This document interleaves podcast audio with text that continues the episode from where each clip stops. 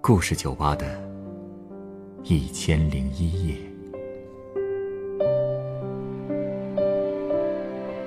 本节目由北京人民广播电台故事广播与凤凰网有故事的人频道联合制作。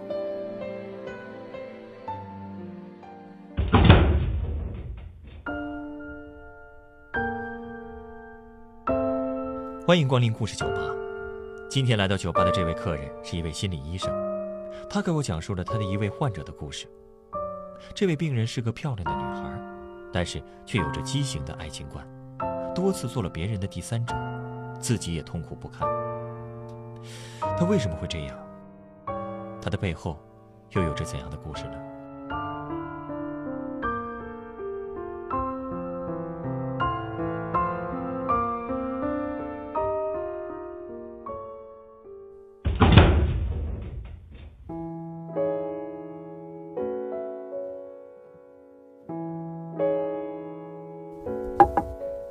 我是个心理医生，最近我遇到了一个女病人。她的问题在于，总是不小心就成了别人的第三者。呃，做别人第三者，也算是心理问题。你看看，别总拿有色眼镜看人。其实做第三者确实不道德，但是不道德的背后也是有多种原因的。特别是我跟你说的这个姑娘。我呢，也是在了解他的情况之后，才发现了这背后的情况确实很复杂。听您这么说，他的情况很特殊。嗯，复杂，但不意味着他是特殊的个案。可能呢，有很多女性啊都会遇到过类似的情况。她呢姓乔，我就叫她小乔吧。嗯，好。她呢长得是真漂亮。应该是那种女人见了也会觉得惊艳的姑娘。她呢，前前后后啊，当过三四个男人的第三者，这些男人无一例外都是四十来岁、事业有成的男性。一开始呢，我也以为这是跟他自身的择偶标准有关系。你知道，因为他跟我说啊，同龄的男生他觉得太幼稚，并不能给他带来安全感。其实当时我也挺理解的，毕竟嘛，人各有所好。可是仔细问了之后，我才发现，小乔并不是一开始就喜欢这个年龄段的男人的。你知道吗？他交往时间最长，也最让人刻骨铭心的一段感情，其实是他的初恋。呃，他的初恋是他的同龄人。你你说对了。小乔的初恋男友是她高中隔壁班的同学，但一开始的时候只是小乔暗恋人家。那段时间，小乔总是躲在角落里偷看那个男生，上学啊、放学的时候算好了时间等在校门口。后来高考的时候，小乔听说那个男生报了武汉的大学，她也跟着一起考到了武汉。终于在大一的时候，小乔跟人家表白了。两个人也终于在一起了。大学四年，两个人感情一直很好。小乔呢，也一直相信他们会结婚，组成美满的家庭。你知道吗？甚至他连他们孩子的名字啊都想好了。可是就是在大学毕业的那一年，那个男生去了深圳工作，小乔呢留在武汉继续读研究生。两个人就这样开始了异地恋。哎，最后。是不是就是因为异地恋，他们俩最后分手了？那 这只是个引子。刚开始的时候啊，两个人每天都打电话。小乔为了能经常去深圳看男朋友，每天可以说是起早贪黑，学习之余打工做兼职，就是为了多赚点车票钱。当时他们两个人家庭都不富裕，那个男孩家里可能还更差一些。不过小乔从来都没有嫌弃过他。其实呢，当时有很多有钱的公子哥儿都在追小乔，但是小乔看都不看一眼。可是慢慢的，小乔发现了，男朋友对她越来越冷淡，联系的也越来越少了。每次小乔给男朋友打电话，男朋友总是说工作忙，说不了两句就挂了。呃，多半是她男朋友在外面有了别人了吧？你看看，明眼人都瞧得出来，但是小乔却一直稀里糊涂的。一直到她准备了一堆礼物，再打算去深圳的时候，男朋友啊，终于跟她坦白了。他说自己马上就要订婚了，对方是深圳一家集团公司老总的女儿，让小乔把他忘了吧。哎呀，这个男的也真够渣的呀！从那以后啊，小乔说她再也不相信爱情了。以前呢，她不介意男朋友没有钱，她觉得只要两个人在一起就有了一切。可是现在呢，她发现男人根本靠不住，只有钱才能让她觉得踏实和安慰。和男朋友分手之后啊，小乔就开始更加努力的做兼职。她希望能够多赚点钱，改变自己的命运。照你这么说，他也是为了钱，才喜欢接近有钱的、成功的男人？哦，不不不不，小乔倒是从来没有主动的对那种有钱人投怀送抱过。但是你知道，小乔她长得确实太漂亮了，就算是她不主动去引诱那些大老板，男人呢也会主动的往她这儿贴。就说有一次吧，小乔在校外做兼职模特，就被一个姓魏的老板一眼给相中了。活动结束之后呢，老板就主动的过来搭讪。那么也就是从这个魏老板开始，小乔似乎一脚就踏进了一个怪圈，开始不断的做别人的第三者。那这小乔当时不知道这魏老板已经结婚了吗？他知道啊，魏老板倒是没有跟他隐瞒，他从一开始就说了。但是，他又说了，自己的婚姻其实并不幸福。这个倒有点像电视剧啊，很多霸道总裁都是这套说辞啊。哼，你说对了，要不说小乔天真呢，他还就信了。就在这天晚上，魏老板亲自开车送小乔回了宿舍，亲眼看着小乔上了楼，才开车走了。那么第二天一早，老板又让司机给小乔送了一大堆东西。什么水果啊、零食啊、毛绒玩具之类的，总之吃的、喝的、玩的、用的应有尽有，还有一张银行卡呢，里面有三万多块。你想想，小乔那时候可是刚和男朋友分手，面对这种攻势，她能不被打动吗？她好像突然就发现，像魏老板这种温柔体贴、出手大方、成熟稳重的男人，才是她真正想要的。哎呀，这一点小恩小惠就被骗走了，要不怎么说女孩得富养呢？其实啊，这钱还不是最关键的。从他的讲述当中，我发现这个魏老板不但出手大方，而且特别会哄人。魏老板的公司在深圳，其实那次来武汉主要是为了做市场推广，平时他也不经常住在武汉。可是他知道小乔喜欢逛街，所以呢。他不管工作有多忙，每周都会抽出一天的时间，专门从深圳飞过来陪小乔逛街。然后呢，每个月还会挑一个风和日丽的下午，开车带着小乔去武汉周边的农家乐散心。你说他们俩虽然说也是异地恋吧，但是小乔心里就踏实了很多。其实可以说啊，魏老板也是很用心的。他确实让小乔体会到了前所未有的温暖和照顾。那既然这个魏老板这么体贴，他们后来怎么又分手了呢？你觉得魏老板这么殷勤，到底是为了什么？还不是为了最后那一步啊？那他们交往了这么久，都还没有？哼，你说对了，确实没有。所以魏老板应该也是一直在找机会。不过，也就是因为那个所谓的机会，让他们俩彻底分了。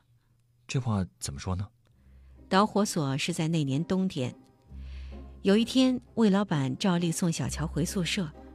当时啊，小乔的手和耳朵被冻得通红，魏老板心疼他，一直握着他的手，用哈气给他暖手。后来没过几天，魏老板就在小乔学校旁边租了一间高级公寓。他跟小乔说：“学校宿舍的环境太差了，他怕小乔被冻坏了，非让他搬到公寓里去住。那小乔自然是特别感动了，就搬了进去。但是他万万没有想到，就在他入住的这天晚上，魏老板用钥匙偷偷打开了公寓的大门，想霸王硬上弓。啊！唉，好在当时小乔睡得浅，他马上就醒了。过去小乔一直觉得这个魏老板是个绅士，没想到却是个色狼。他跟魏老板大吼一顿之后，就坚决和他分手了。哎呀，真没想到啊，小乔竟然这么有原则。所以说呢，如果单从这件事儿上，我们也可以看出来，小乔做人家的第三者，也并不只是为了钱。当然了，我也不否认，金钱确实是小乔考虑的一方面。但是小姑娘想找个有经济实力的对象，这一点我也能理解。但是问题就在于，小乔她一方面想要四十来岁男人的经济，另外一方面又想得到完整的婚姻和爱情。你知道？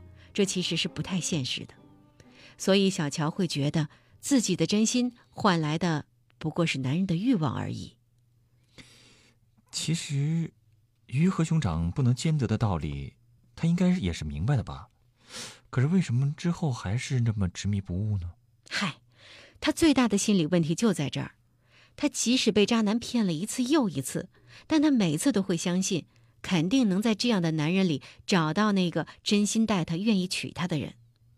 所以呢，魏老板之后，小乔又做了几次别人的第三者。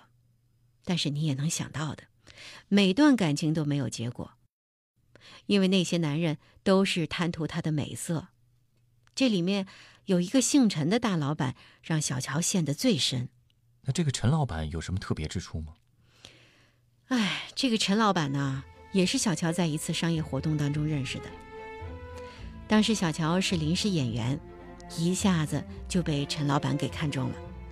活动结束之后，陈老板就去搭讪，问他为什么要出来打工啊？是不是家里缺钱啊？这类的问题。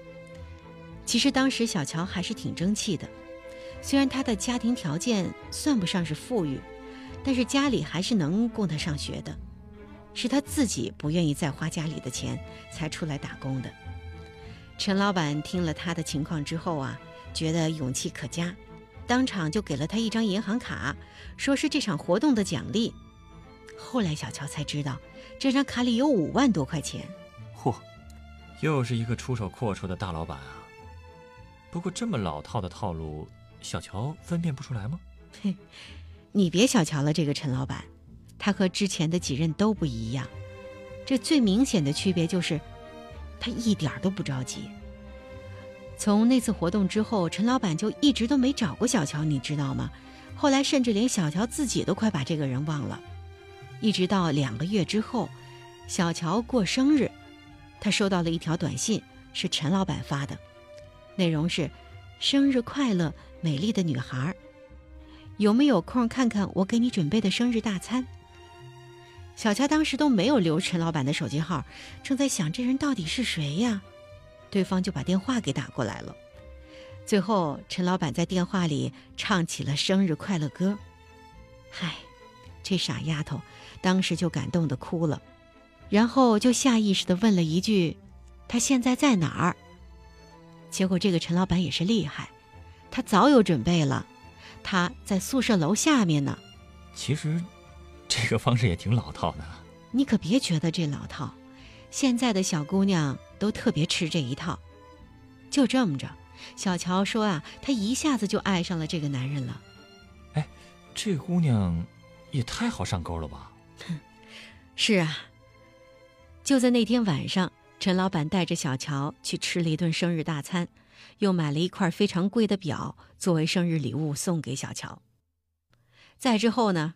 你也能想到吧，陈老板就带着小乔去开房了。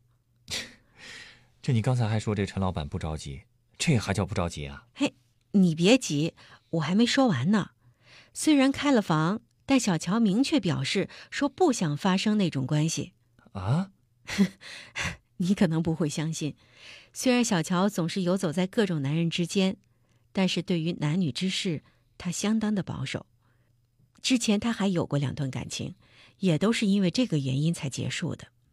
后来我也问过他，这是为什么呢？他说啊，这是他妈妈的忠告。他妈妈告诉他说，女人在结婚之前一定要守住自己的最后一道防线，否则男人是不会珍惜的，除非他能给你一个完整的婚姻。可是小乔妈妈难道没告诉他？可是小乔妈妈难道没告诉他，不能爱上有妇之夫吗？唉，这正是小乔心理问题的根源。在后面的聊天当中，我才了解到，原来呢，小乔的妈妈也曾经做过第三者。据说他爸妈是师生恋。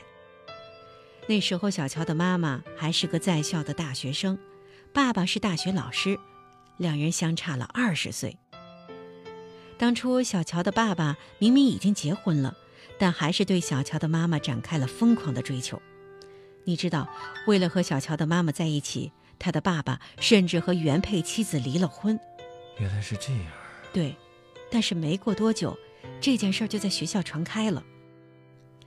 因为影响太恶劣，他爸爸没多久就被学校给开除了。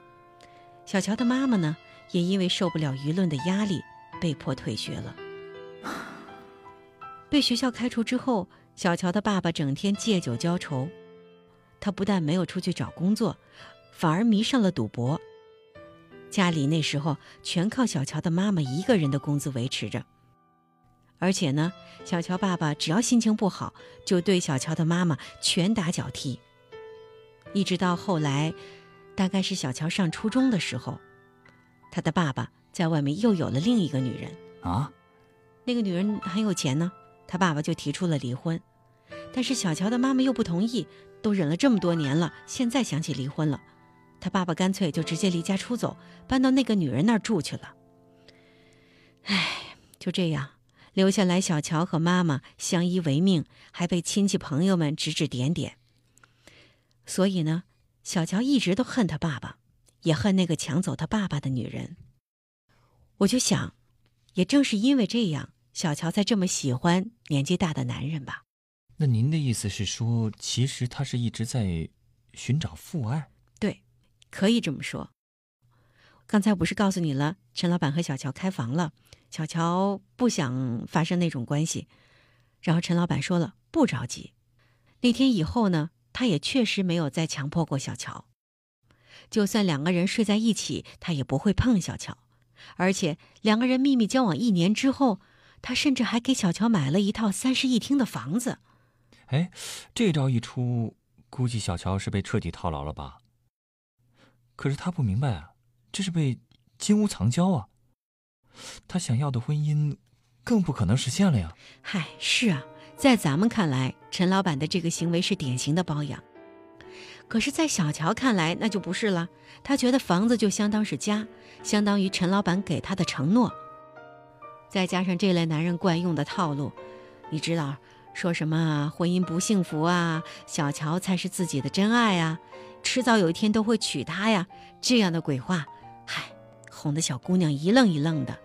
最后他还跟小乔说了，他不强求小乔跟他发生关系，但只要求拍一些裸照给他，这样想念的时候还可以看一看。不是吧？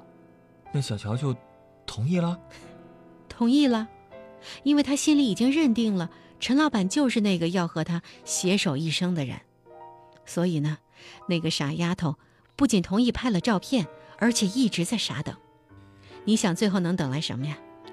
等啊等，等了一年多，婚礼没等来，哼，陈老板的原配夫人找上门了。啊？那他老婆没做什么过激的事儿吧？哼，一个气疯的女人，她能做什么事儿？只有你想不到，没有她做不到。他不但给了小乔两巴掌，还把他的裸照打印了出来，贴在了他们单位的门口。这也太过分了吧！可陈老板呢，在老婆在小乔办公室闹得最凶的时候，小乔看到单位楼下就停着陈老板的车，可是陈老板他始终没有出现，替他说过一句话。也就是在这个时候，小乔才真正的看清楚陈老板的面目了。哎呀！这回啊，他总算是清醒了吧？嗯，是清醒了，所以他才会来找我做心理辅导。他刚来的时候，整个人都很憔悴。后来随着我们两个人之间谈话的深入，我帮他挖掘出来自家庭的深层原因。我觉得呢，他应该已经慢慢的想明白了。后来他给我发了一条短信，他说，经历了这么多，他突然想和他的爸爸和解了。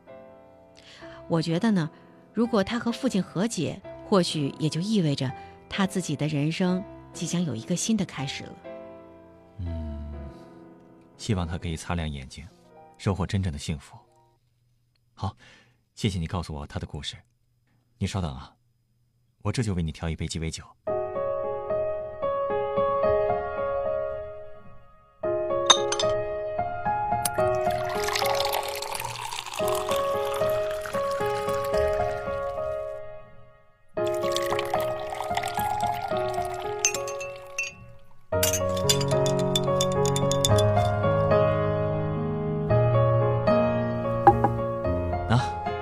这是你的鸡尾酒，它是由干式金酒、多宝内酒和安格斯特拉苦酒调成的，名字叫做彼岸花。彼岸花，啊，这么看的话，这么鲜红的颜色还确实很像彼岸花呀。这杯酒啊，也是我听完这个故事的一点感慨。我觉得，小乔所向往的人，就像是远在彼岸的花朵，盛开在触不可及的地方。如果非要渡过彼岸，稍有不慎，就可能溺水而亡。其实啊，他可能自己忘了，只要换个视角，把目光转移到自己所在的岸边，身边的花朵一样是赏心悦目的。我也希望你可以告诉他，试着把心打开。很多时候，幸福就在自己触手可及的地方。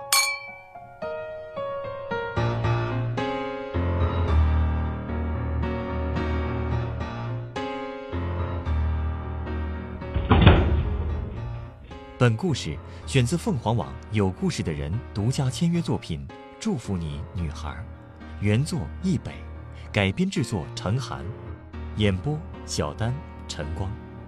人人都有故事，欢迎搜索微信公众号“有故事的人”，写出你的故事，分享别人的故事。下一个夜晚，欢迎继续来到故事酒吧，倾听人生故事。收听最新节目，请关注北京故事广播，工作日每晚九点播出的《故事酒吧》的一千零一夜。